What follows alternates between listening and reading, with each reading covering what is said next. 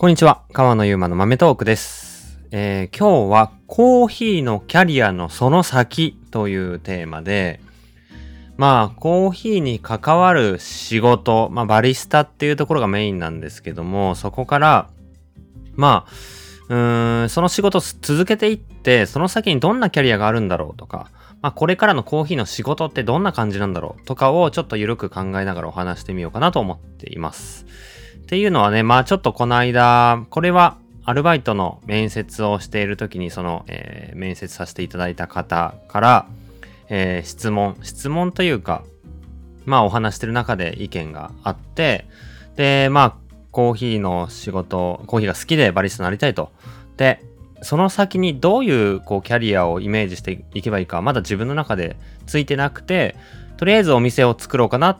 まあいつか自分のお店を作るのかなっていうふうに考えてるっていう話をしていたんですよね。で、まあその話聞いて、まあそうだよなって思う一方、まあなんかこう、特にこうシングルオリジンコーヒーショップとか、こうコーヒー専門店っていう、まあ大企業ではない、ある意味こう、まあスタートアップというか、まあなんかこうベンチャー個人店っていうかね、まあそういう小さい規模のお店で、じゃあ10年後、20年後、30年後何をしてるんだろう自分はどういうポジションについてるんだろうって、やっぱり新しく生まれた文化だし、今若い人たちがこうやってコーヒーをとに取り組んで、コーヒーを伝えてお店を作っているからこそ、なんかこう事例がないというかね。だから結構イメージ浮かびにくいなって確かに思ったんですよ。で、だからこそ、じゃあちょっとこう真剣に、うーん、コーヒー、まあその未来が見えづらいってすごい良くないことだなと。でも、できることはたくさんあるし、きっと、まあじゃあ5年後、10年後、こうなってるんだろう、こうなってたらいいな、みたいな話は想像できると思ったので、まあちょっと今日はこれ何もまだ考えてない状況ですけど、ちょっとこう想像しながら話していこうかなというふうに思っています。で、まあ確かに一つは、まあ独立するっていうのはイメージしやすいですよね。自分のお店を作る。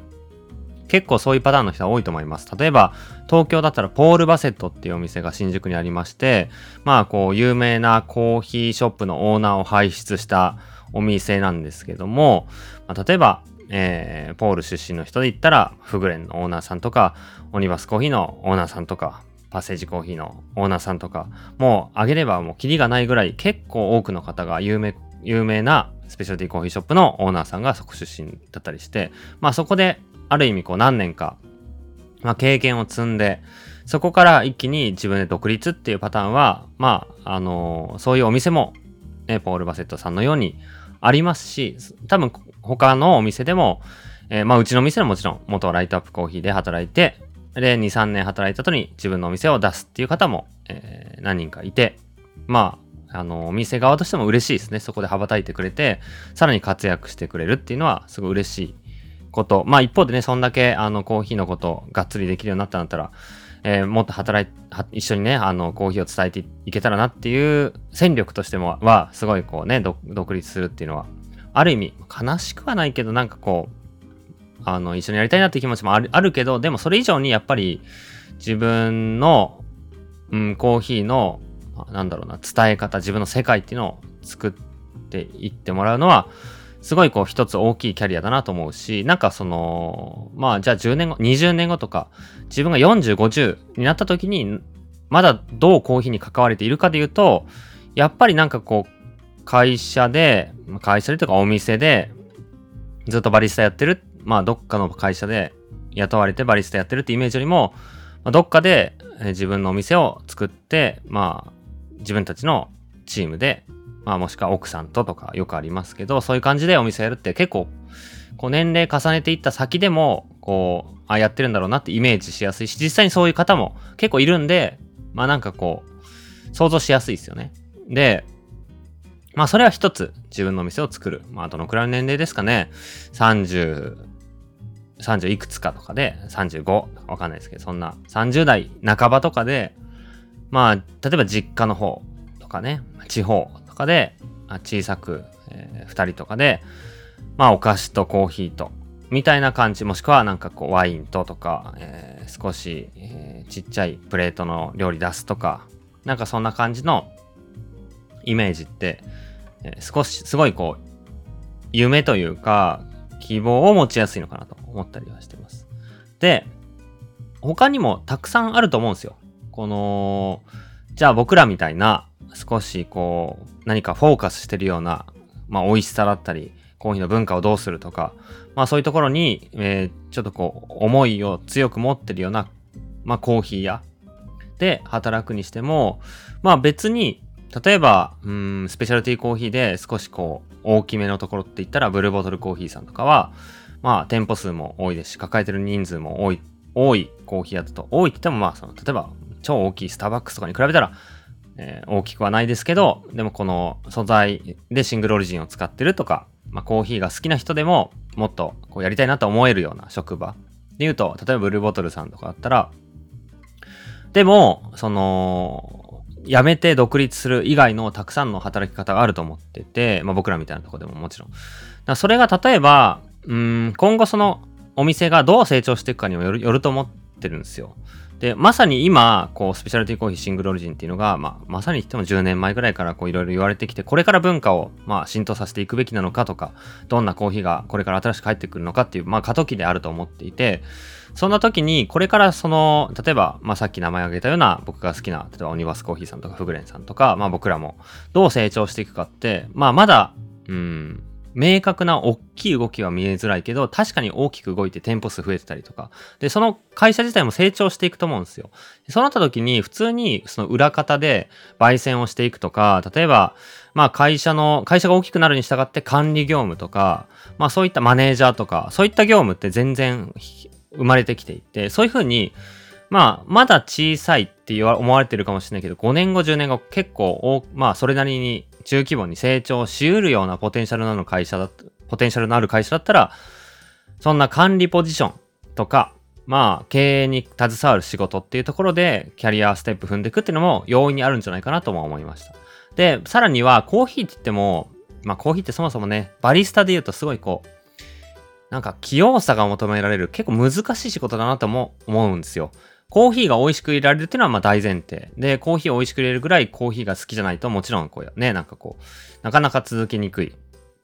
毎日カッピングしたり味の細かい違いを言語化できるようになったり、お客さんにどうサービスするのがいいかって考えたりっていう、まあコーヒーっていうところを軸にして、さらにこのサービスとか、まあ所作とか、あとコーヒー以外の、まあお話まあ、例えば嗜好品の世界でワインとか日本酒とかそういうところも、まあ、レストランとか知ってる方が、まあ、お客さんといろんなお話できますし、まあ、さらにもっと言うと、まあ、お店によっては、ウェブの豆を詰めながら営業したりとか、店舗の豆を詰めながらとか、えー、あとは卸のお手伝いをしながらとか、えー、あとは何ですかね、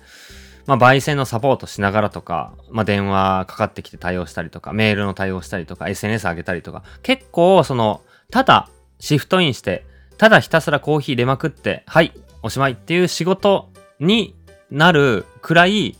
こう、縦割りというか、めちゃくちゃ、こう、それぞれの仕事が細分化されるくらい成り立つ規模の会社ってそんな多くないと思ってて、やっぱりまあほとんどが同時並行でちょっとマルチタスク的にいろんな細かい仕事しながらコーヒーも都度ずっと入れていくっていうなんかこうね、本当に器用じゃないとできない。その中でコーヒーはずっと美味しいってことが求められるし、さらにもともと美味しくし続けることが求められるんで、まあ、割り下っていう仕事も難しい仕事。難しいというか、うん、結構小回りが必要な仕事かなとも思ったりするんですけど、でも、そのバリスタっていう仕事でずっと現役で、じゃあ50歳まで続けるっていうのが難しいっていうふうに考えたとしても、まあなんか自分のお店だったらもっと自由に立ち振る舞えるから、まあ、想像しやすいっていうのがさっきの1個目ですよね。さらにもっといくと、その、まあ、焙煎をしたりとか、あとは、豆の買い付けみたいな、こう、表に立ってるわけじゃないけど、会社を動かしてる。まあ、管理の仕事もそうですけど、そういう、もっとなんか専門的な違うポジションっていうのも表には見えないけど、たくさんあって、あの、結構やっぱ買い付けに流れていく、まあ、上がっていくというか、流れるというか、まあ、コーヒーの流通で言うと上流なんで登っていくというか、まあ、そんな、えー、動きは結構あるんじゃないかなと思いますね。その会社長くいて、熟練になってくると、もうバリスタで、さらにクオリティをコントロールするために焙煎もやって、焙煎やってるうちにどんな豆を仕入れるかっていうのが、まあ、お店の根幹になるので、生産国行って豆仕入れてきて、みたいな、まあその会社の美味しさの一番の底の部分を支えるポジションっていうとこも、全然その、ね、あの、それなりに3店舗、4店舗とかやってるぐらい以上のお店だったらもう完全にポジションとして確立されるぐらい、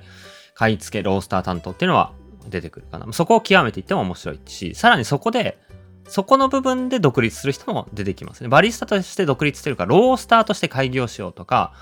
えー、あとは生飴の買い付けで自分の会社を作ってみようみたいな、そういった、まあ、商社みたいな動きで、特定の生産国に強くなったり、特定の国のコーヒーが好きになったりして、えー、その国のコーヒーを、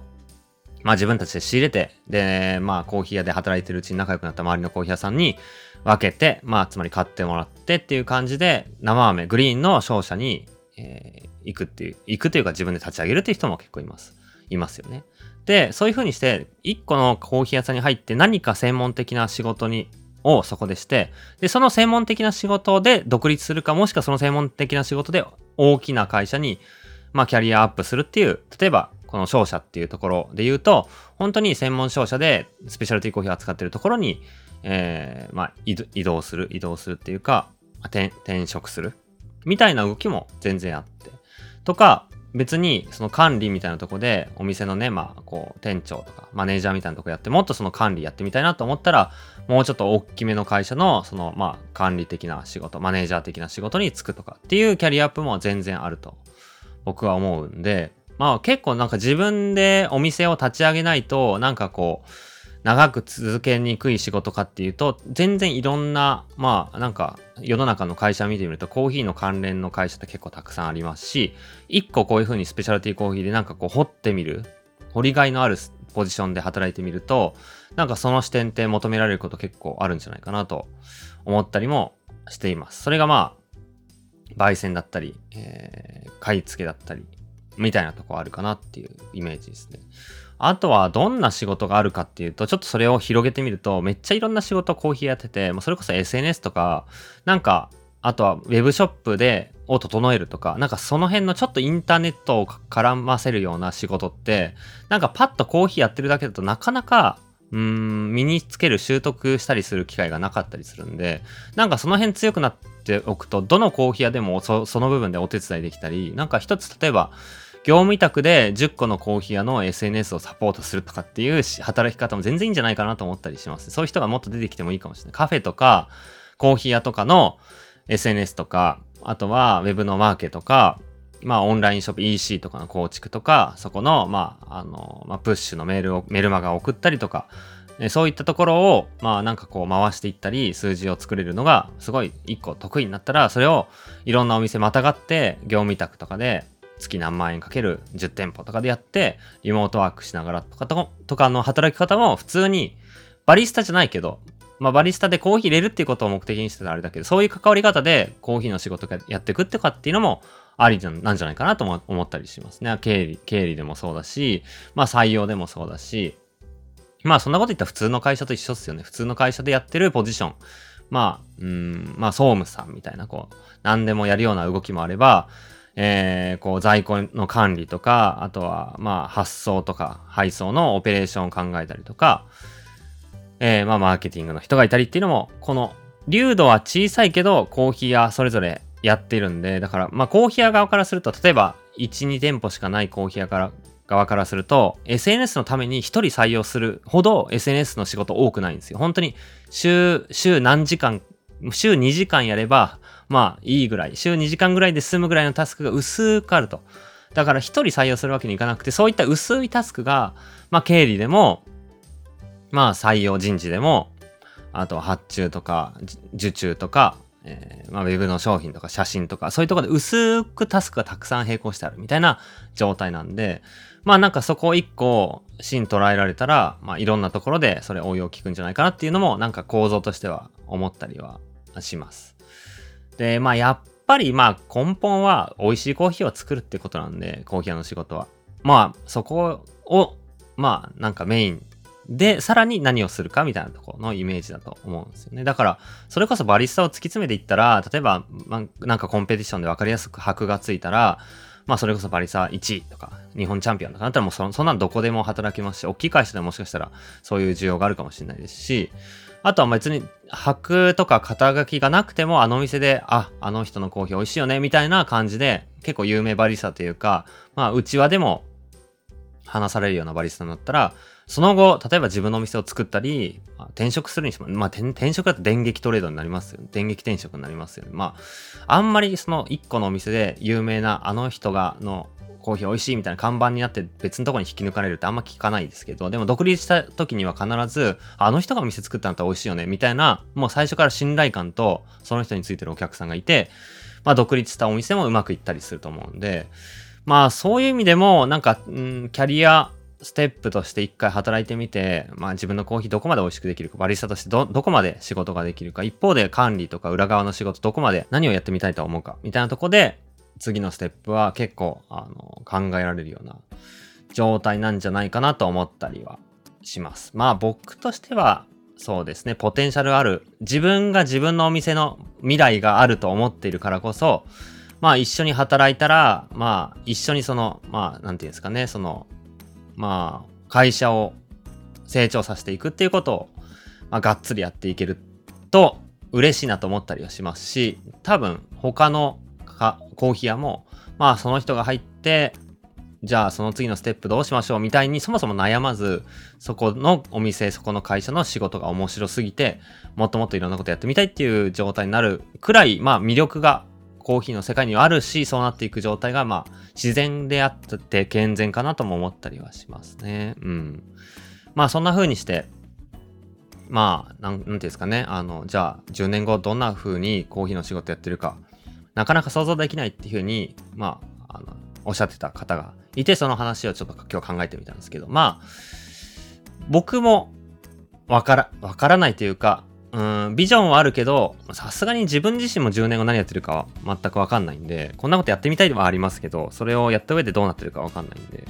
まあ誰しもわかんないけど、考えてみるといろんな可能性はある仕事だなと思うし、その根幹の熱量、コーヒーが好きだからっていうところで、まあ、何でもできるっていうところはすごい魅力的な仕事だなと思ったりしました。そんなお話を今日はしてみたんで、またキャリアについてもね、話していこうと思っております。聞いていただいてありがとうございます。